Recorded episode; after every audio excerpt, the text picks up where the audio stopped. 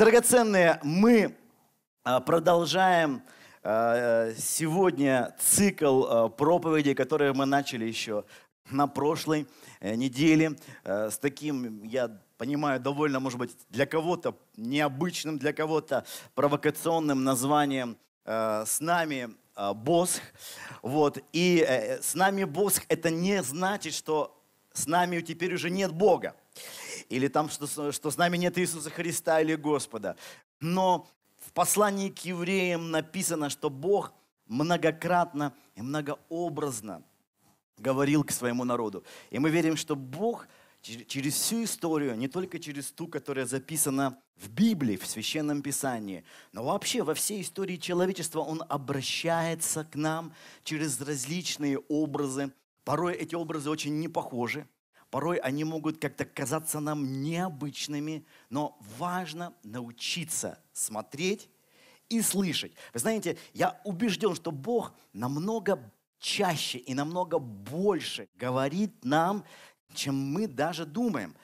Только часто мы не слышим. Не случайно Христос говорил, имеющий уши, да, да услышит. И э, я очень бы хотел, чтобы сегодня мы открыли наши уши и как бы погрузились в атмосферу позднего средневековья, а, в небольшой такой э, нидерландский городок, который называется Хертогенбос. И давайте откроем, откроем занавес.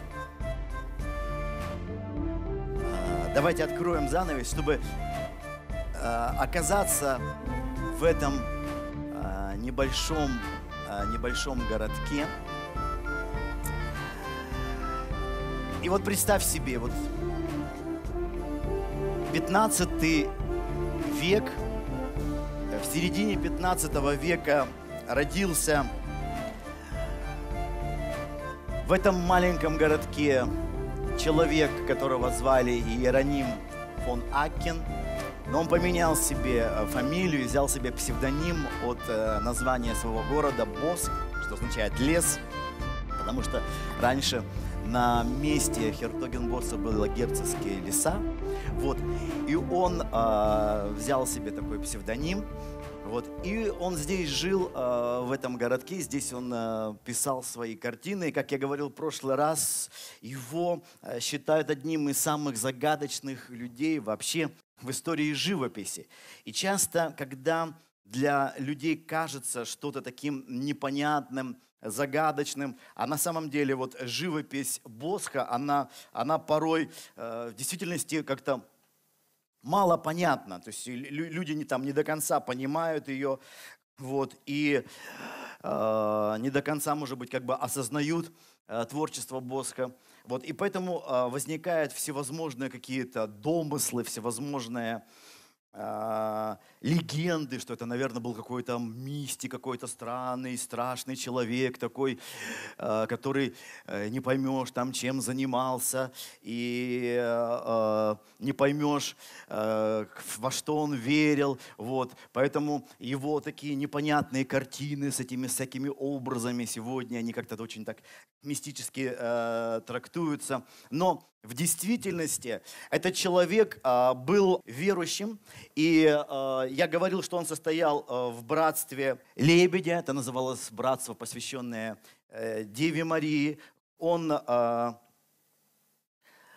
этот человек, он был христианином и изучал Библию, и ничего общего со странностями он не имел, потому что иначе бы ему не доверили бы расписывать собор святого Иоанна, который находился в городе. И вообще самая большая коллекция его картин э, находится у испанского короля. Находилась, была собрана испанским королем Филиппом II, который считался таким борцом со всякой ересью. Вот. И вот он картины Босха даже весил там у себя в доме, потому что он видел в этом, э, видел в этом христианское послание, в этих картинах. Вот. И сегодня мы с вами поговорим об одной из э, картин Иеронима Боска, которая называется «Извлечение камня глупости».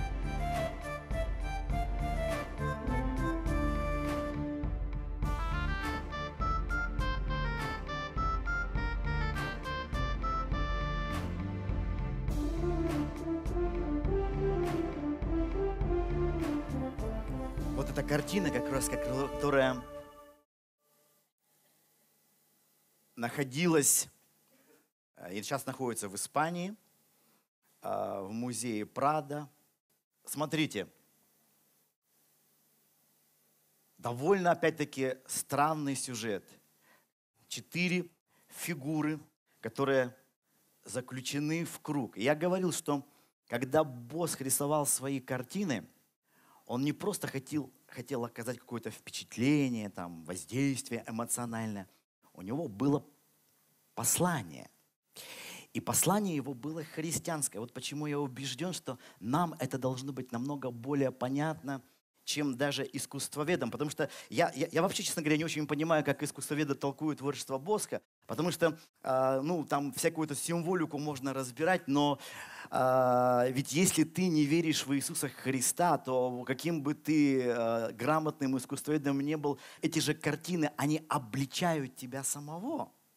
Поэтому намного проще что-то такое придумать запутанное. Вот почему, когда, может быть, там после э, прошлой проповеди, там некоторые, особенно с молодежного служения, говорят, Виктор, мы полезли в интернет, там столько всего запутанного написано. Но потому что намного проще сделать что-то запутанное, чем понять послание, послание этого, этого художника. Но посмотрите, вот очень интересно, как раз вот на, на экране эта картина боль, в, в большем таком разрешении, потому что даже в оригинале мы сделали немножко больше картину, картина сама немного меньше. Вот, и чтобы вам было видно.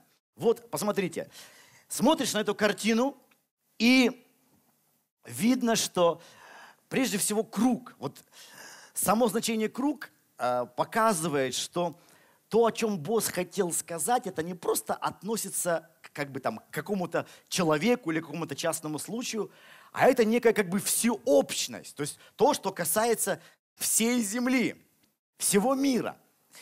И а, над этим кругом в таком такая расписная надпись а, сверху и снизу, и кажется такая загадочная надпись, но на самом деле слова-то довольно-таки странные. Боск написал вокруг своей картины такие слова. Доктор, камень извлеки сейчас. Мое имя Люберт Дас. Надпись ничего не проясняет. Поэтому давайте посмотрим на, на сами фигуры. На сами фигуры. Четыре фигуры находятся на этой картине. Вот сам как бы человек больной. Ну и вот три типа помощника, которые извлекают из его головы камень глупости. В средние века было распространено поверье, что э, в разуме образуются такие камни, ну, типа как вот камни в печени, камни в почках. Вот точно так же в разуме образуются камни, из-за которых человек глупеет. И если эти камни извлечь, сразу же станешь умным. Не случайно даже в, в Голландии была такая поговорка, что иметь камни в голове значит быть глупым человеком, таким э, неразумным человеком. И, что интересно, само имя Люберт – это то же самое, что у нас, это в то время было очень распространенное имя, как у нас э, Иван, типа. Поэтому Любердас – это, ну, знаете, как бы такое, как по-нашему, Иван дурак. То есть как бы человек такой, ну, недалекий, что ли. Вот, недалекий. Почему он недалекий? Потому что у него камни, камни в голове. Вот, камни камни глупости. И в действительности, конечно же, э, Босх, он ничего общего там с мистикой, с астрологией, с алхимией не имел, не имел. Он, наоборот, даже в чем-то смеется над той же алхимией здесь, потому что как вот алхимики выискивали какой-то философский камень, чтобы через этот философский камень любой металл превратить в золото. Точно так же вот и здесь.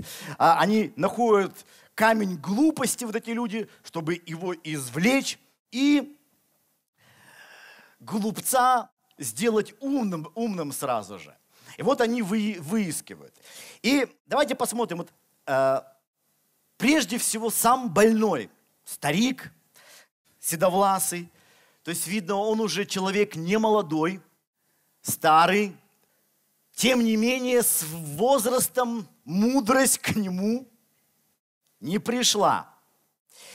И в прошлый раз мы говорили, что был современник в Европе, современник э, Иеронима Босха, которого звали э, Себастьян Бранд, который примерно в это же время написал свою, э, свое какое-то такое сатирическое произведение, поэму сатирическую, которая называется «Корабль дураков». Помните, мы с вами говорили? «Корабль дураков».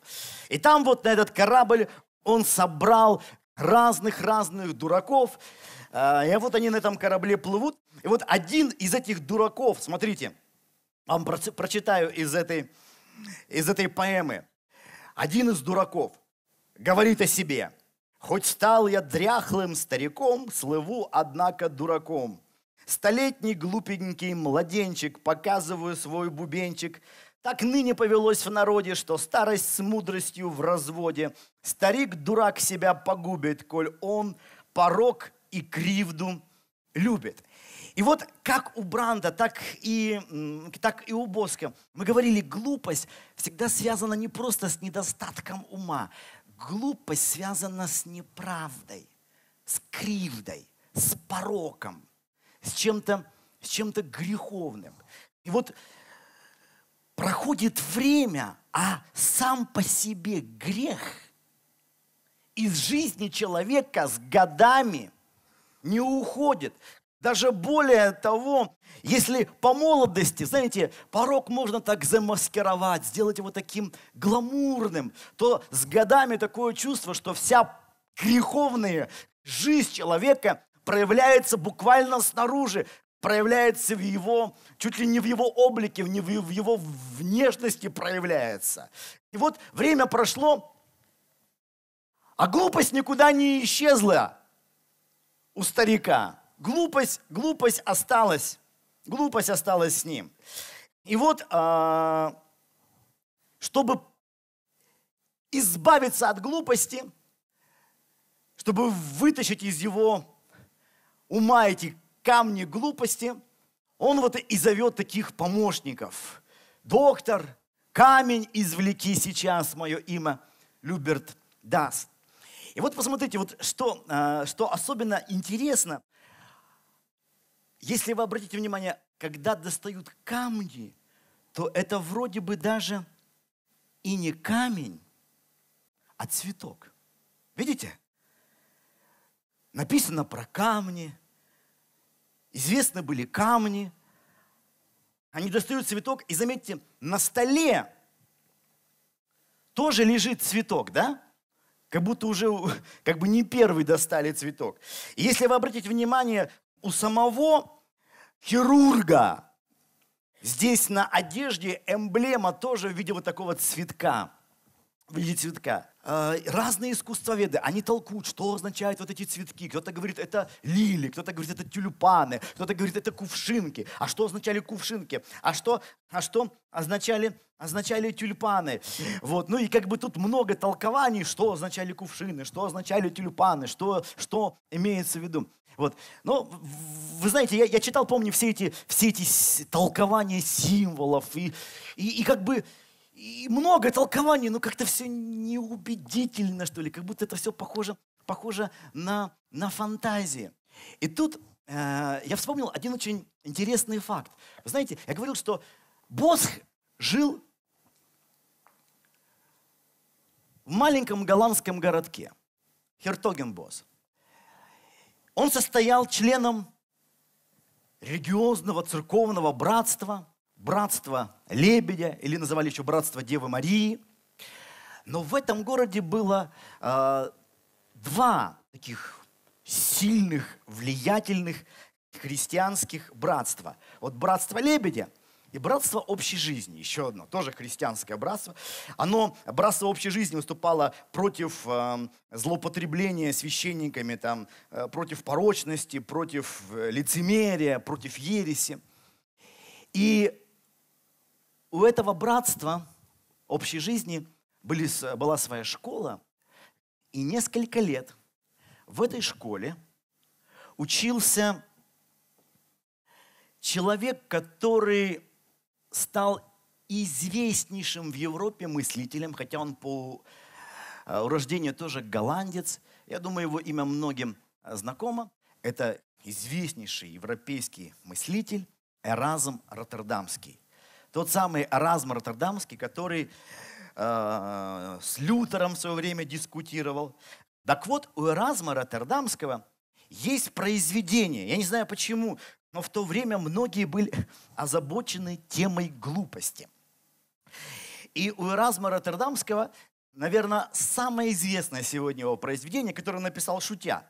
Но знаете, очень часто человек пишет какие-то серьезные-серьезные книги, а потом что-то такое, ну, напишет между делом шутя. А проходят годы, его все серьезные книги забудут, а вот то, что он написал шутя, то помнят. Так вот, самое популярное сегодня произведение Разма Роттердамского, которое он написал шутя, и к нему так как серьезно не относился. Но сегодня это самое читаемое из всех его произведений. Я думаю, некоторые из вас знакомы с ним. Как называется? Не знаете? Похвала глупости. Похвала глупости. Известная, известная книга. Если его переводить, это даже не то, что похвала глупости, а похвальба глупости. То есть глупость – это книжка, ну, поскольку э, не все читали, книжка, где глупость хвалит саму себя. Глупость хвалит саму себя. И э, она говорит, почему надо быть глупым? Вот в этой книге. Ну, это, это тоже сатира, как бы надо все понимать наоборот. Вот, но в этой книжке глупость хвалит сама себя. И вот посмотрите, глупость, в, она говорит, «А, родилась я, Эразм Роттердамский пишет, родилась я на тех счастливых островах, где не сеют, не пашут, а в житницы собирают. Там нет ни труда, ни старости, ни болезни. Там на полях не увидишь луку, волчцов, бобов и тому подобной дряни, но повсеместно глаза и обоняние твое ласкают лотосы, розы, фиалки и гиацинты. Эразм описывает, что глупость родилась на островах счастья, где разные-разные цветы. И для него вот глупость связана с счастьем, символом чего-то являются цветы, счастье, такое, такая радость. И, и вы знаете, когда, когда, я, э, когда это прочитал, сразу же эти цветы, неважно, что это там, гиацинт, тюльпан, лотос, достаешь глупость. И такое чувство, что вместе с глупостью достаешь и частичку счастья чего-то. Потому что вот в этой книге сама глупость, она, э, э, она говорит, что вы что, глупы, быть глупым, это быть счастливым, по, по, быть счастливым. Вот смотрите, глупость опять говорит о себе э, в книге Разма. Положение дураков не в пример выгоднее – во-первых, их счастье, покоящееся на обмане или самообмане, достается им гораздо дешевле. А во-вторых, они могут разделить свое счастье с большинством других людей. Это же здорово быть, э, быть счастливым человеком. Ну, э, самое простое быть счастливым – это быть глупым. И это не просто ты сам счастлив, а ты еще много таких же радостных находишь и, и вам всем весело, и тебе комфортно, и, и, и проблемы с окружением нету. Вам, вам всем комфортно, вам, вам всем хорошо. И вы знаете, вот эта сама тема, вот, ну, какая, какая разница, каким путем достичь счастья, каким путем, какая разница? Ну, глупость, это самое простое. Ну, будь глупым. Как говорят, где больше всего счастливых людей? В дурдоме, там, конечно. Без всяких трудов. Не нужно побеждать, там, выигрывать Ватерлоу, чтобы стать Наполеоном. Просто ты Наполеон.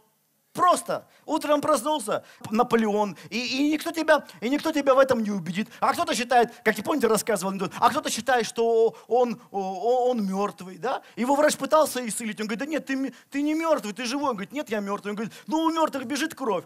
Он говорит, нет, конечно. Он взял ему палец, уколол, кровь пошла. Говорит, видишь? Он говорит, о, оказывается, и у мертвых бежит. Как его убедил? Он Наполеон. Говоришь, ну какой ты Наполеон? То есть его невозможно. Он убежден, что он Наполеон. Или он там э, какой-нибудь великий поэт. Или балерина. И счастливы живут. И зачем их разубеждать? Они счастливы, счастливы в своей, в своей глупости. А горе от ума. Зачем? Зачем тебе исцеляться от глупости? Счастье лишаться. Будь глупым, будь счастливым. И комфортно будешь жить с окружающими людьми, потому что мир, показывает Бог, это мир глупцов. И тут вспоминаются размышления библейские. Смотрите, потому что, конечно же, и Босх, и Разбор Роттердамский, люди, изучающие всю жизнь Библию. Посмотрите, Экклезиаст, вторая глава, размышления. Книга Экклезиаста – это книга человека, который в своей жизни все время искал, искал что-то настоящее, настоящий смысл. И вот посмотрите, вторая глава. Вот этот ищущий говорит, сказал я в сердце моем, дай испытаю я тебя весельем и насладись добром. Но и эта суета. О смехе сказал я, глупость. А веселье, что оно делает? И тут он поясняет, как он к этому пришел. Смотрите, вздумал я в сердце моем услаждать вино, э, вином тело мое, и между тем, как сердце мое руководилось мудростью, передержаться и глупости. Никто же не хочет от мудрости отказаться, но может как-нибудь совместить, вроде бы сердце мудростью руководствуется, но в это время и глупости – да коли не увижу, что хорошо для сынов человеческих, что, должно, что должны были бы они делать под небом в немногие дни жизни, жизни своей. И вот он описывает, как он решил, как он решил достичь счастья, достичь радости. А через глупые удовольствия, вино, веселье, просто праздное времяпровождение, как говорят сегодня, работать поменьше, получать побольше. Вот же радость. Оставшееся время веселиться, наслаждаться. Воу! Быть веселым. Как я, помните, в прошлый раз рассказывал э, о нашей поездке в, в Америке, там, во все эти Universal студии, Disney World. Все это построено на таких эмоциях. Веселиться. Это же такая радость. Не, не надо голову включать. Не надо, просто там куда-нибудь летишь, мир спасаешь. Весело. И при этом удовольствие и счастье. Ну да, мозгов не надо, а веселье зато сколько, а? Радости сколько. Зачем от глупости избавляться? Зачем? Ведь мудрость порой приводит к невеселью. Задумаешься, думаешь, ой, Господи, лучше бы не задумывался. Пытаешься как-то мозги включить, только включил, потом думаешь, зачем я это сделал? Жил в неведении, счастлив был. И большинство людей и предпочитают жить в неведении, жить в глупости, наслаждаться счастьем, смотреть всевозможные глупые сериалы. Ну и что, что глупый, зато не напрягает слушать глупую музыку. Ну и что, что глупая, зато веселая. Смотреть глупые вещи, вести глупые, глупые разговоры. Ну, зато нормально себя чувствуешь, нормально, весел. И с окружающими полная гармония. Полная гармония. Зачем избавляться от глупости? И вот смотрите, дальше Экклезиас продолжает. 13 стих. «И увидел я, что преимущество мудрости перед глупостью». Ой, как вот задумаешься, преимущество есть? Есть. Такое же, как преимущество света перед тьмою. То есть разница большая. У мудрого глаза в голове его, а глупый ходит во тьме. Но, смотрите, узнал я, что одна участь постигает всех – и сказал я в сердце моем, и меня постигнет та же участь, как и глупцов. К чему же я сделался очень мудрым? Но если все умирают, зачем эта мудрость нужна? Если с мудростью жить тяжелее, если думая жить тяжелее, зачем мудрость-то нужна? Если с глупостью проще, если с глупостью счастливее. И сказал я в сердце моем. И это суета. Потому что мудрого не будет помнить вечно, как и глупого. В грядущие дни все будет забыто, и, увы, мудрый умирает наравне с глупым. И возненавидел я жизнь, потому что противны стали мне дела, которые делаются под солнцем, ибо все суета и томление духа. И вот вы знаете, если нет понимания веры, веры в Бога, нет осознания вечности, вечности души, тогда получается нет смысла мудреть, нет смысла исцеляться, потому что ты лишаешь себя радости, этих прекрасных цветов, тюльпанов, лотосов, фиалок всевозможных. Зачем? Если все умирают, все одно, так живи тогда. Ешь, пей, веселись, ибо завтра умрем. Все суета. Ну да, мудрый свет. Ну а к чему тебе этот свет, если все закончится однажды? К чему тебе эта правда, если всех ожидает одна и та же могила? И видите, дальше, в этой же главе, мудрец говорит, 25 стих, потому что кто может есть и кто может наслаждаться без него? Потому что если есть Бог, то все по-другому. И в седьмой главе этой же книги «Экклезиаст» он приходит к словам, которые, знаете, они вот непонятны без веры. Непонятно, если ты не веришь в Него, что настоящее наслаждение и радость приходят от Него. Посмотрите, 7 глава, 3 стих. Сетование лучше смеха, потому что при печали лица сердце делается лучшим. Сердце мудрых в доме плача, сердце глупых в доме веселья. Лучше слушать обличение от мудрого, нежели слушать песни глупых, потому что смех глупых тоже, что треск тернового хвороста под котлом. И это суета. И в конце концов Экклезиас показывает, что порой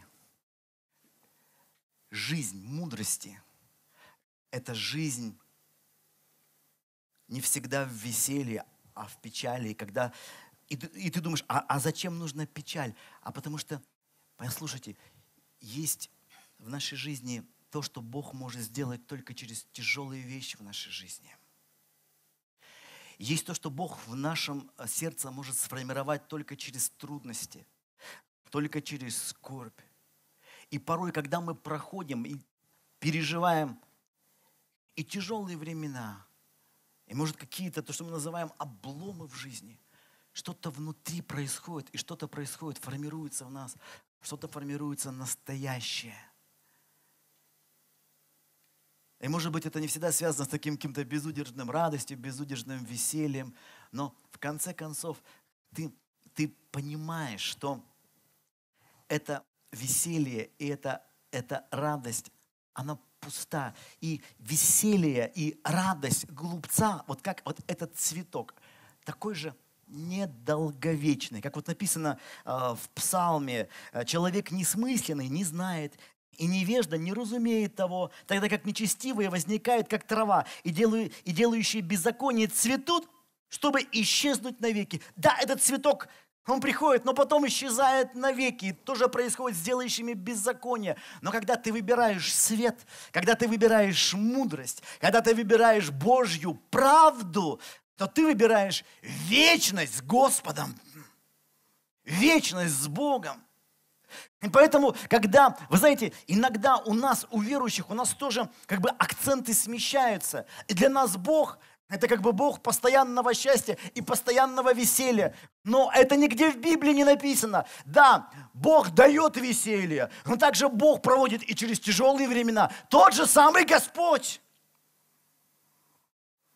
Бог дает радость, но также иногда и слезы также, также приходят, правда же? Иногда у нас непонимание, Бог, ну почему? Ну почему? Чтоб глупым не был чтобы во тьме не ходил. Вот почему некоторые говорят, ну, если я покаюсь и буду ходить в вашу церковь, я себе каких-то радостей лишу. Да, лишишь себя каких-то радостей, греховных. Но смотрите, у Иразма глупость еще говорит, слушайте, вот глупость. Про, по моему глупому суждению, всех счастливее тот, кто всех безумнее.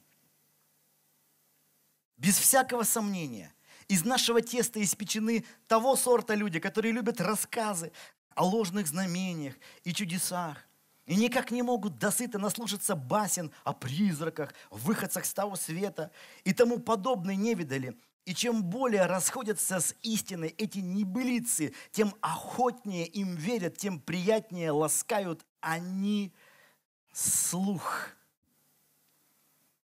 Глупцы могут быть и в церкви.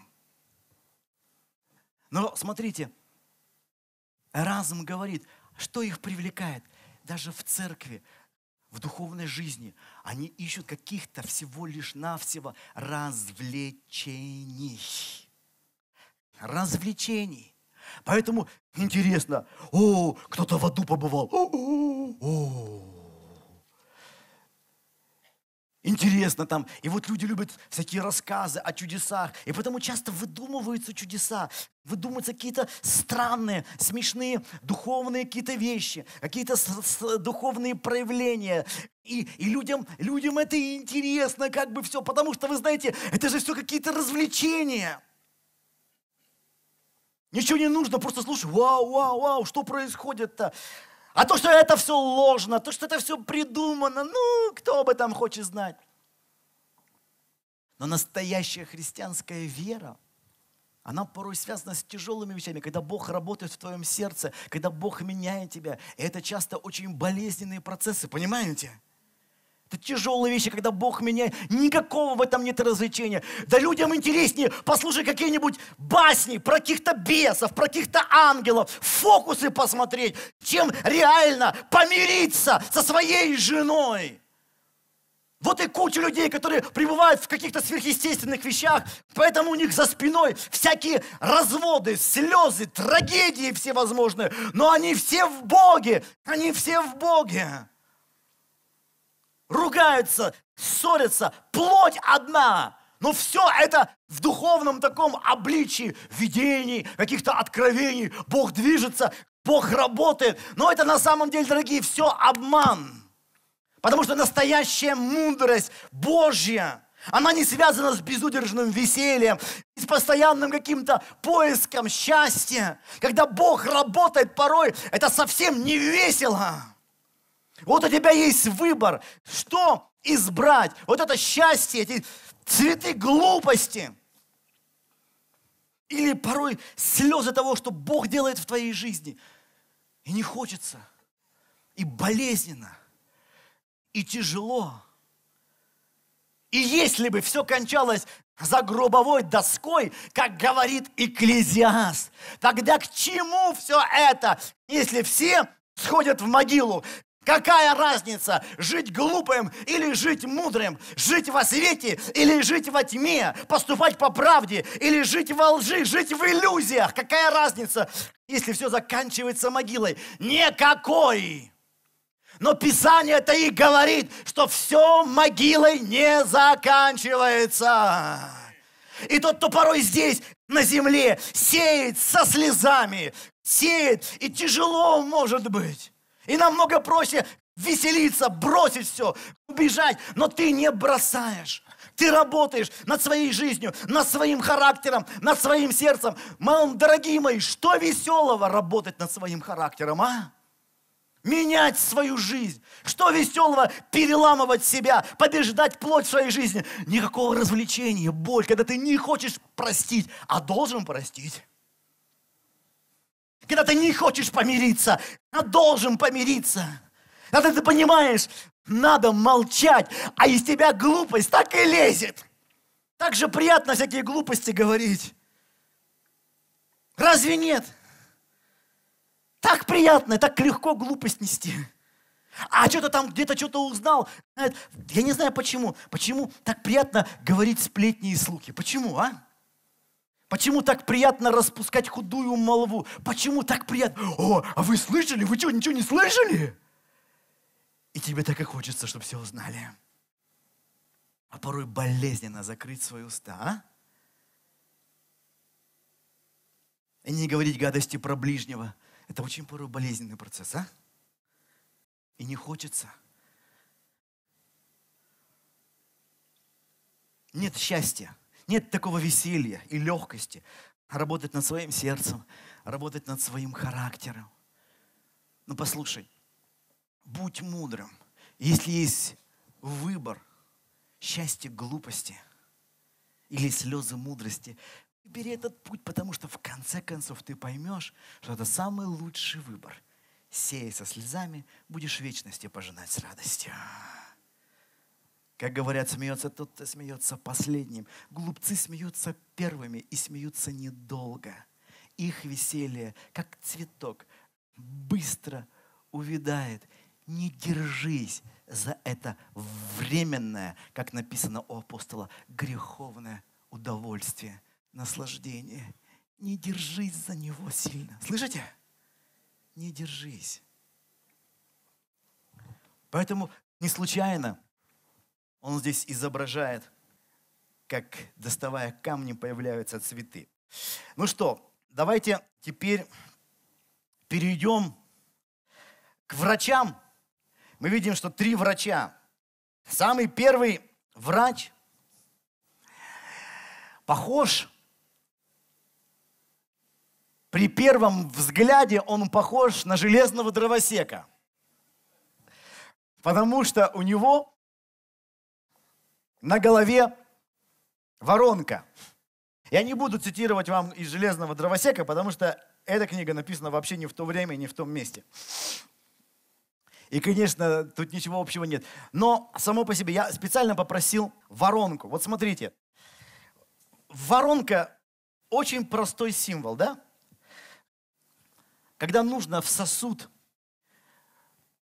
наполнить, берут воронку, и наполняют. Если воронка перевернута, никто же не, не, не делает так, берет воронку, вставляет на банку и начинает заливать. Ну что, ой, хорошо, дырочка маленькая, да? Перевернутая воронка очень просто означает, человек не восприимчив, закрыт. То есть первый врач, который как раз и проводит операцию, на голове у него перевернутая воронка, означает, что этот человек закрытый, не восприимчивый. Глупый человек не тот, кто не знает, а тот, кто закрыт для знания. Об этом масса стихов в книге притч. Глупец ненавидит мудрость он ее не воспринимает. Ему кажется, что он уже все знает. Его путь прям в глазах его. Чего еще ему кого-то слушать, чего еще ему там у кого-то учиться. Он сам всех, кого надо, научит. Он сам все знает. Вот и получается, что первый же, кто лечит глупца, сам является глупцом. И вот это, смотрите, картина, да? У, у, он достает цветок, а у самого у него на одежде похожий же цветок сделан. Это как слепой ведет слепого. Точно так же глупец, лечащий, лечащий другого, другого глупца. И посмотрите, у него э, на, на ремне, видите, висит кувшин, и он висит так, что видно, что кувшин-то э, пустой. Пустой кувшин. Э, символ пустоты, когда люди закрыты для нового. Это приводит к опустошению.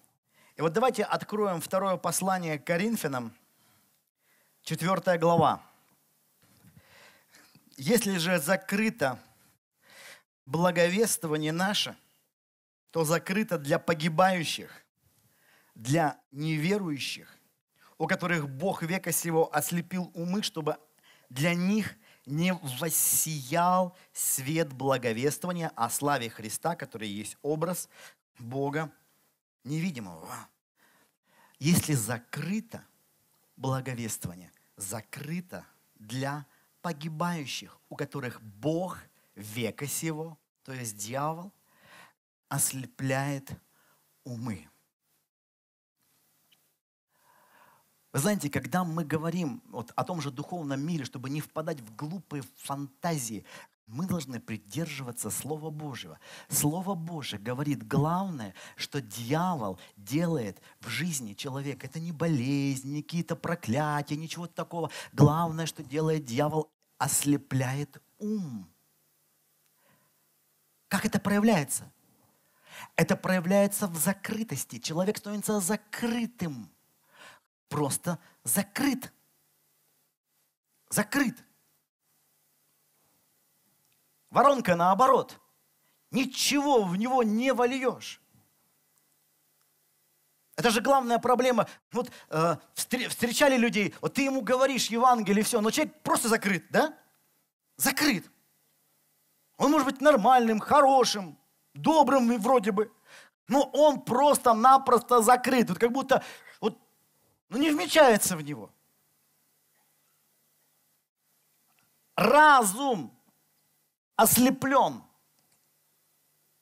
Поэтому проблема этого больного, глупца, в том, что он не того доктора позвал. Он позвал такого же, как он, глупца. Если ты хочешь что-то получить, обращайся к тем, кто это имеет. Никто говорит, что он знает, как надо а кто сам это имеет. Глупец не поможет тебе избавиться от глупости. И здесь еще, смотрите, тоже очень интересный момент.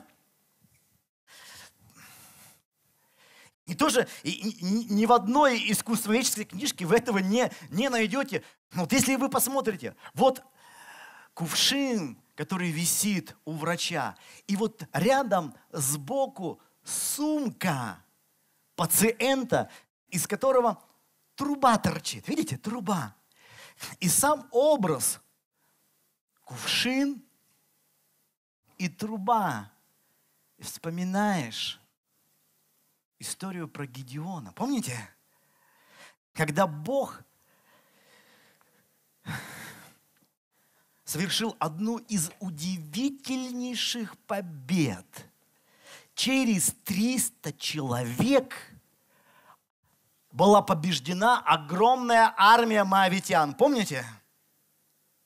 Там долгий был процесс, как эти 300 человек отбирали.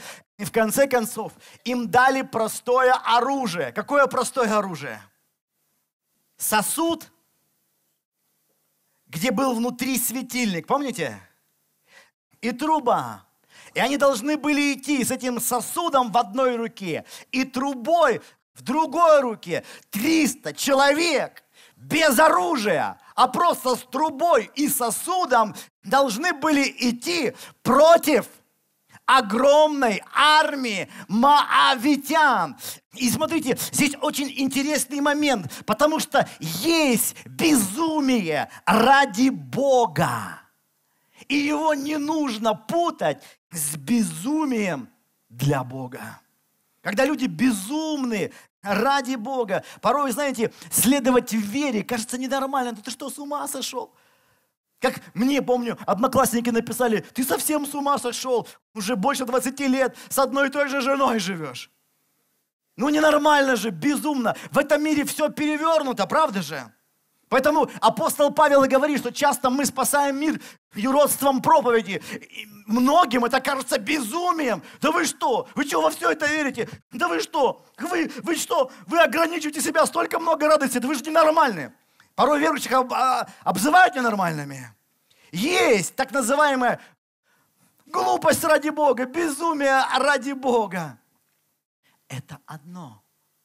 А есть безумие в глазах Бога это совсем другое. Поэтому, заметьте, здесь сосуд и труба у них находятся не в руках.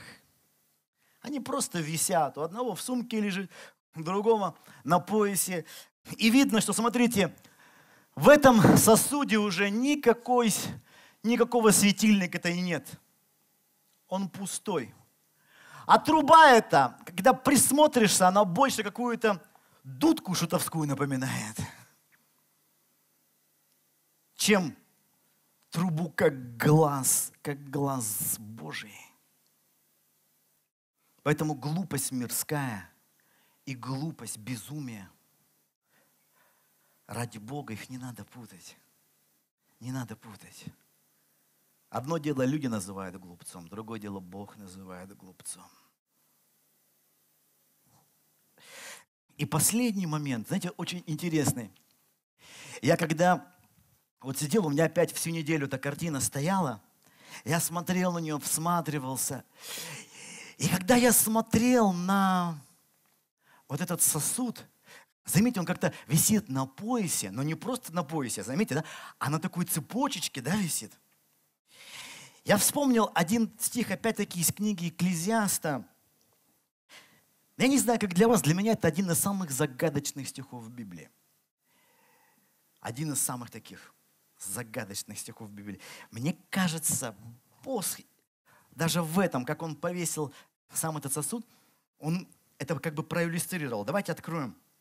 Экклезиаст, 12 глава, 6 стих. «Доколе, смотрите, не порвалась серебряная цепочка и не, и не разорвалась золотая повязка, и не разбился кувшин у источника, и не обрушилось колесо над колодцем, и возвратится прах в землю, чем он и был, а дух возвратится к Богу, который дал его. И смотрите, опять-таки здесь как бы напоминание о тленности всего земного. Люди не думают о вечности. Им проще жить на земле. Вот они и ходят закрытыми. Им проще. Но настанет момент, когда кувшин разобьется, цепочка, золотая повязка. Настанет момент. Страшно не умереть, а страшно умереть без вечности в своем сердце, без веры в Бога.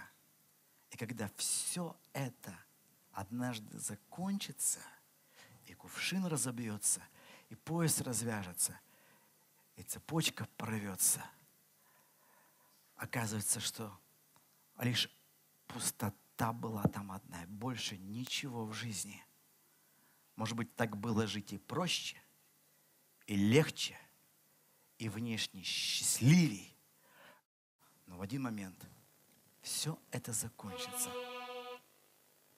Все это закончится. Хорошо. Давайте дальше пойдем. Следующий э, из помощников. Значит, первый был хирург, а второй помощник, такой монах – который что-то такое говорит. Он тут, по-моему, да, единственный, кто что-то такое говорит. Может быть, конечно, еще больной там что-то вздыхает. Вот. Но он что-то такое говорит, рукой машет. И в руках у него э, сосуд из какого-то белого, белого металла. Давайте откроем притчу 26 главу. Я довольно много открываю мест из Библии, потому что ну, вы должны понимать, мышление этого человека, оно было просто пропитано. Он всю жизнь занимался тем, что он изучал Писание, он общался с людьми, которые любили, Писание, он стремился всю жизнь ревностно служить Богом. И все свое творчество он направлял на проповедь своей веры. И вот э, притча 26, 26 глава, смотрите, э, 23 стих.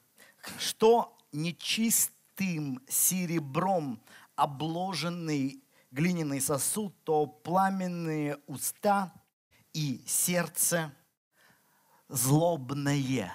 Есть такой образ э, в Священном Писании, сосуд, который обложен нечистым серебром. Видите, здесь тоже э, именно сверху этого сосуда такой белый, белый металл. Да, у нас, у нас есть, мы не нашли белый, но вот представь себе, вот, вот такой сосуд. И опять-таки, конечно, сосуд, там изображено этот сосуд закрытый. Вот. И, и сравнивается человек, у которого пламенные уста и сердце злобное.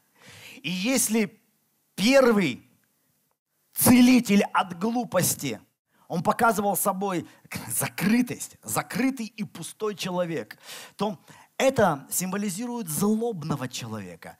Человек, внутри которого вы злобно. И пускай он говорит какие-то напыщенные вещи, какие-то пламенные, пламенные э, речи, но это человек, который просто-напросто он говорит одно, но внутри него другое. И об этом, смотрите, много написано в Новом Завете. 1 Фессалоникийцам, 4 глава. «Ибо воля Божья», 3 стих, «есть освящение ваше, чтобы вы воздерживались от блуда, чтобы каждый из вас умел соблюдать свой сосуд в святости и чести. Когда мы говорили в книге притч, написано, нечистым серебром обложен глиняный сосуд. Что такое нечистым серебром? Дословно, нечистое – это нечистое, значит, с примесями. С примесями.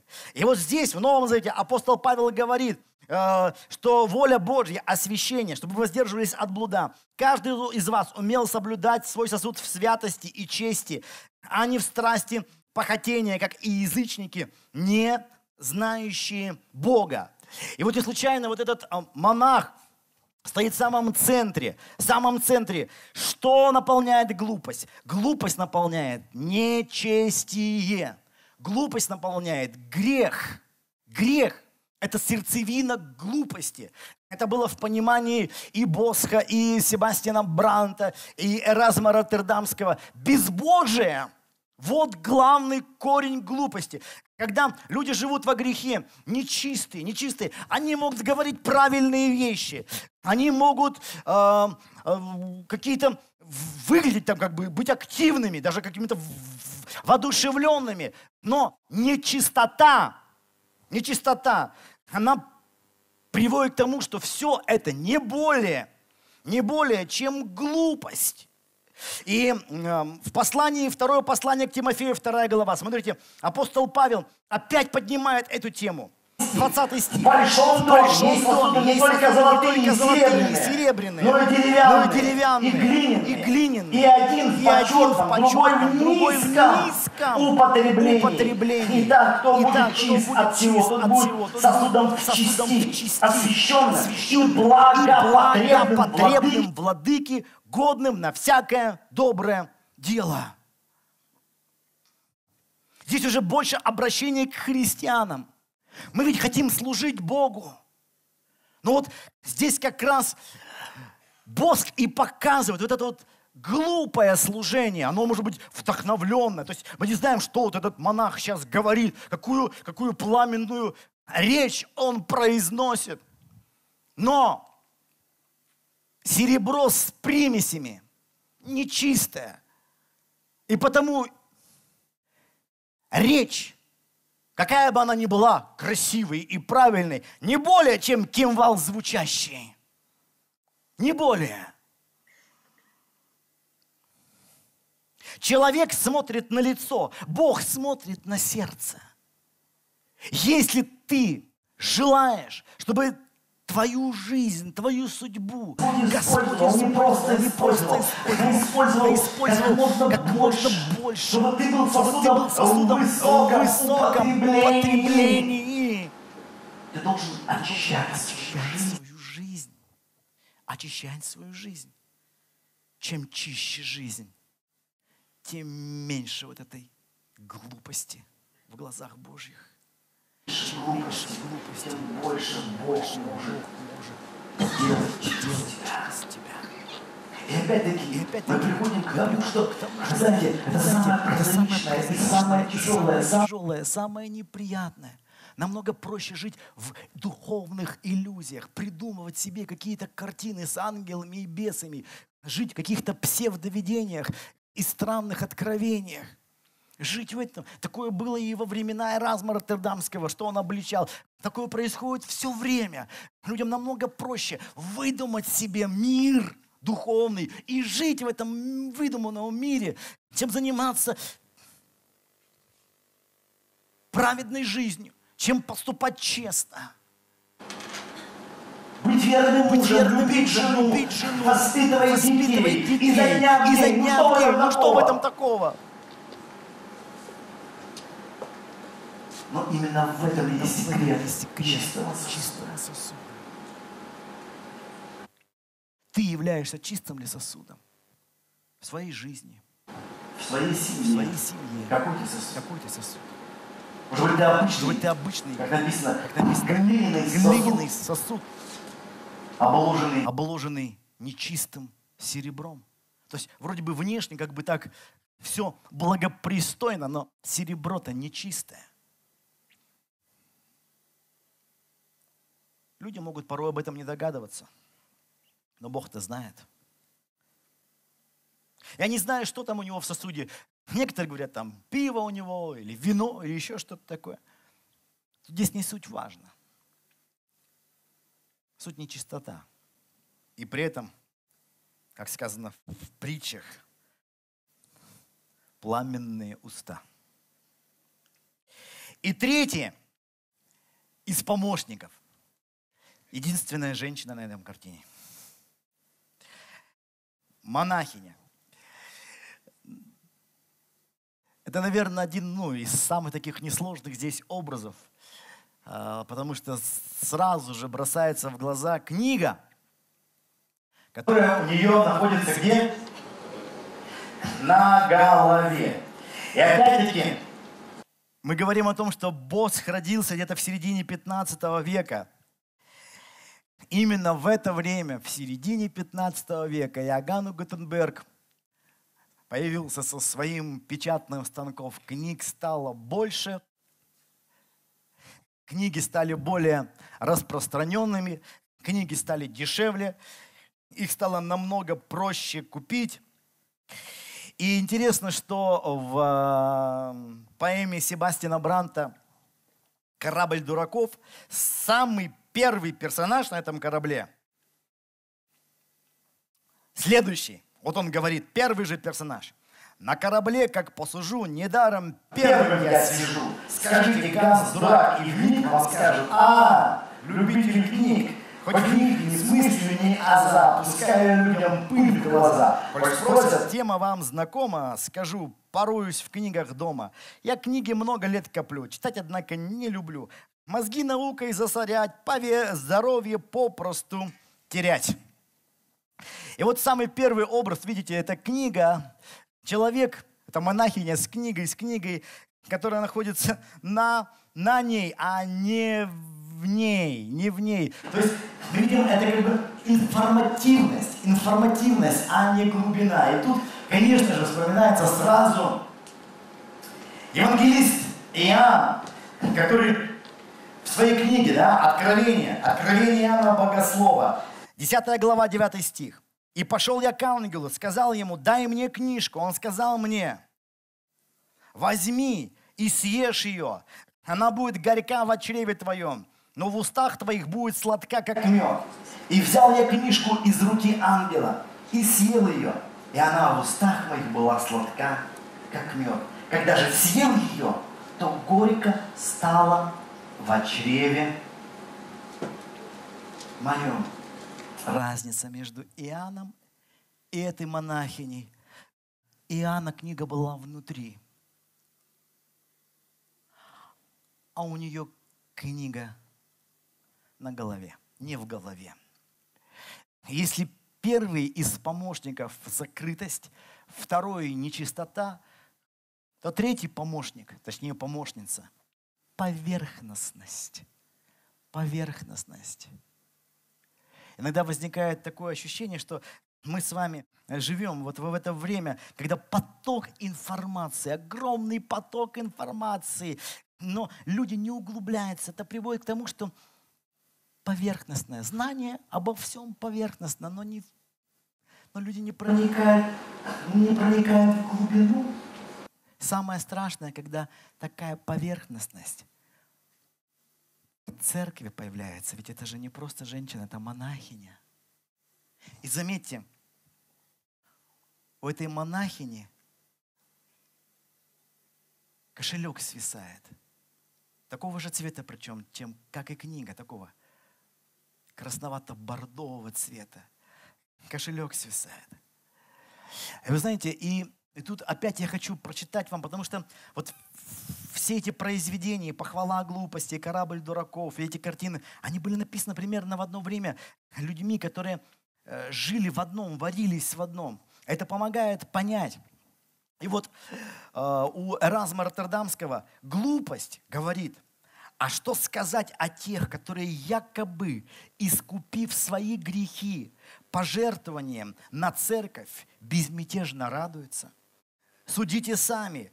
Иной купец, воин или судья, уделив единый грошек из всего награбленного им, верит, что разом обелит скверну своей жизни, все ложные клятвы, грязные похоти, кутежи, драки, убийства, обман, козни, измены он считает выкупленными и оплаченными, словно по договору, так что при желании впору бы начать э, новый круг мерзостей.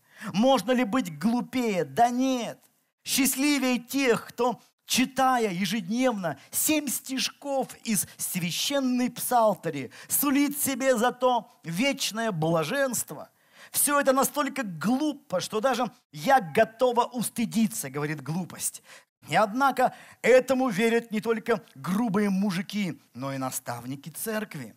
Вполне уместно будет сказать и о том, что каждая область заявляет притязание на своего особливого святого – Каждый чествуется особыми обрядами, каждому из них приписываются особые способности. Один исцеляет от зубной боли, другой искусно помогает роженицам, третий воз...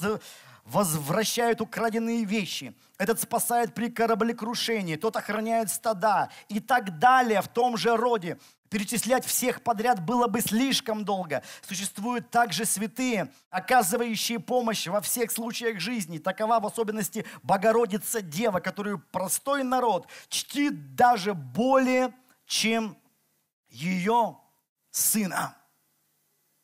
Я хочу вам напомнить, что эта книга «Похвала глупости» была написана еще до тезисов Мартина Лютера, до выступления реформаторов. То есть то, что мы с вами вот это читаем, смотрим, это вот та атмосфера, которая предшествовала протестантской реформации. Люди видели, люди понимали, что, что происходит. А происходит то, что э, книга не внутри. Прочитал семь стишков из псалтери, ну как-то вроде там послушал проповедь, еще что-то, ну и все, верующий Вечное блаженство мне обеспечено. А то, что книга не в твоей жизни, книга это не в твоей семье. Нет, она где-то на голове, закрытая, закрытая лежит. И к чему это приводит? Это приводит к поверхностной вере, когда люди заменяют реальное общение Бога внешними обрядами, обращением к всевозможным святым и Эразм. А в отличие от Лютера, Эразм, он не покидал католическую церковь. Однако он говорит, что происходит, когда уже Деву Марию чествуют больше, чем ее сына. Когда уже на, находятся разные святые, к которым обращаются. Один там при кораблекрушении помогает, другой украденное помогает вернуть. Он говорит, что творится? Вера становится поверхностная. А если в жизни грехи, проблемы, а, пожертвовал там, заплатил, деньги есть, все нормально. Все в порядке. Дал грошек и можешь а, спокойно грабить, убивать, изменять. Вы знаете, когда я смотрю на это, я думаю, Господи, как же это, как же это актуально и сегодня – вот такая поверхностная, неглубокая вера. Это возможно только, когда Библия не в тебе, когда Библия на голове. Вы знаете, можно годами быть в церкви, а Библия у тебя на голове только. Вот почему возникают всевозможные учения. У верующих как будто крышу сносят. Как у Некрасова, что ему книга последняя скажет, то ему на душу поверху ляжет. О, там начитается. То, о чем апостол писал Павел, говорит, всякие ветроучения, что-то там, все, все поверхностный. Нет отношений с Богом, нет понимания. Поэтому от любой чуши крышу сносит. От любой ерунды. Сколько возникает в христианстве разных глупых учений, глупых течений, глупых верений. Намного же, как я говорил, намного сложнее, чем заниматься своей жизнью. Реально, реально заниматься, строить свои жизни – Отношения с Богом. Отношения с Богом возможны там, где чистый сосуд, там, где святость. Но это же всякая морока. Жизнь освещать, менять, следить за устами, следить за делами, следить за словами. Ну это ж так тяжело. Намного проще. Вау! Ветроучение и понесся там. В иллюзорных мирах. Книга на голове. У-у-у. В чем-то это напоминает картину современной церкви. Вот. Поверхностность. И вы знаете, за этими фигурами вот на заднем плане специально увеличил такой вроде бы мирный пейзаж, да? Если так смотреть, мирный пейзаж, поля, там церкви торчат, деревья. А если приглядеться, вот там виселица, он там дыба какая-то сторчит – орудие пытки и мучительной смерти. Поэтому, когда смотришь на эту картину извлечения камня глупости, знаете, вот это ощущение той атмосферы, которая была уже во второй половине 15 века и в начале 16 века, что и привело к реформации церкви. Когда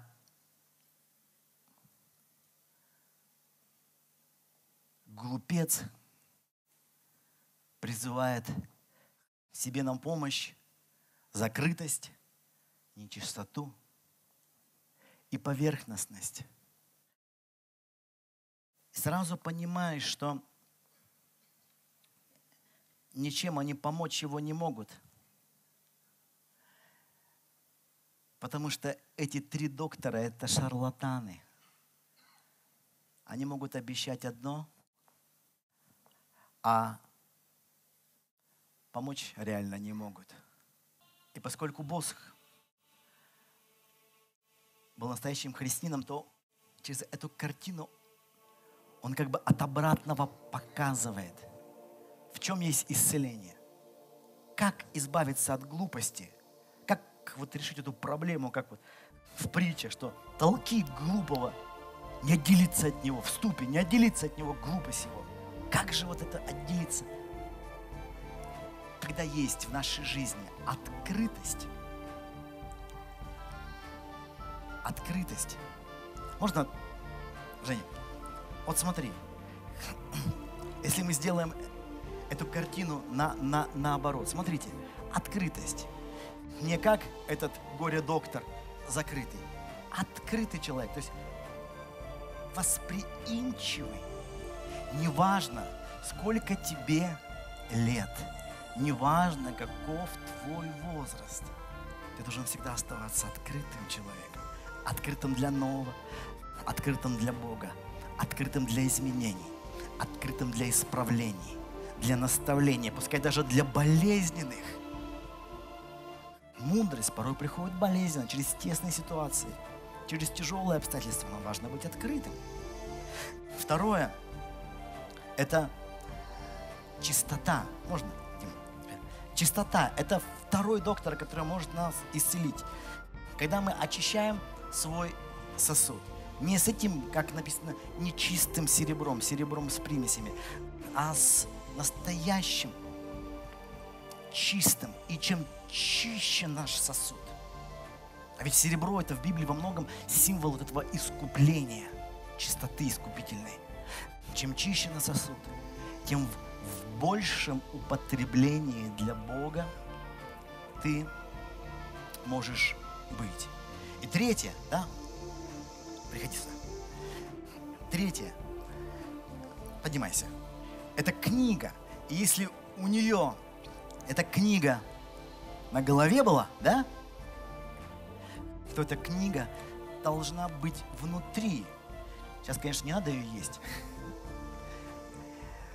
Но как Иоанн, я съел ее, и сладко было на устах моих, и горько в чреве. Часто, когда Писание входит в нашу жизнь, это, это вот не те цветочки, это порой горько, это болезненно. Но в этом есть настоящая, настоящая мудрость. Настоящая мудрость. И вот видите, Бог показывает, чтобы быть исцеленным от глупости. Неважно, сколько тебе лет, неважно, какое у тебя образование, оставайся открытым человеком. Имей открытое сердце. Чтобы быть открытым всегда, нужно ломать гордость, самомнение. Гордые люди закрытые. Чистота. Тоже всю жизнь надо работать с этим. Каждый день. Воля Божья, освящение ваше. Если ты чистый сосуд, ты будешь в высоком употреблении, как написано у апостола, в чисти. И книга. Каждый день. Не просто семь стишков перед сном из псалтери.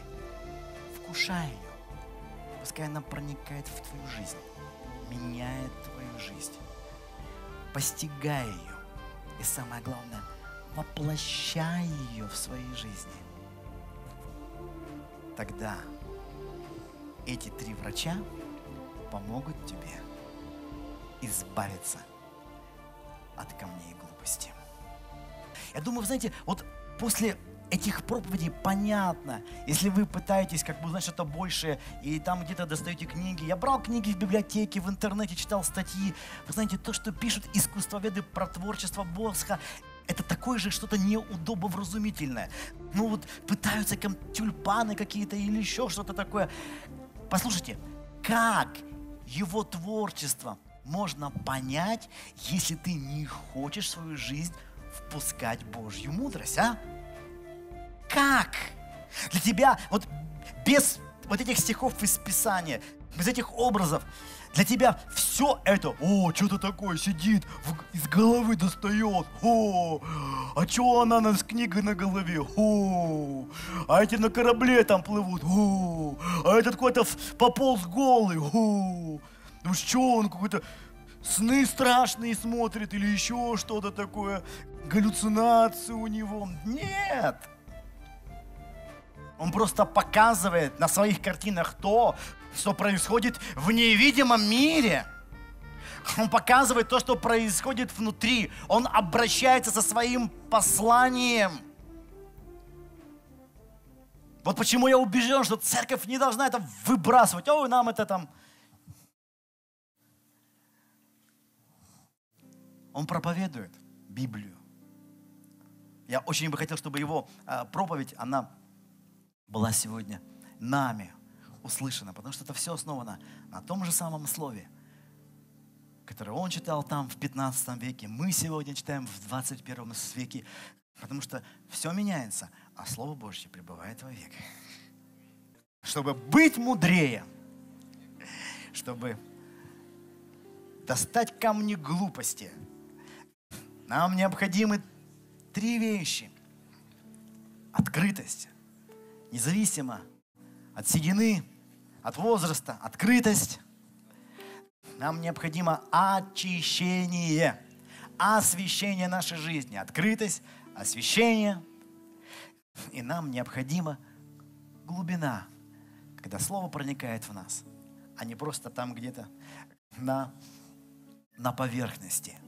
Не просто на голове где-то находится, не, поверхно, не поверхностное знание, не просто какая-то информативность, а глубина. А глубина, когда мы Библию воплощаем, Слово становится плотью в нашей жизни.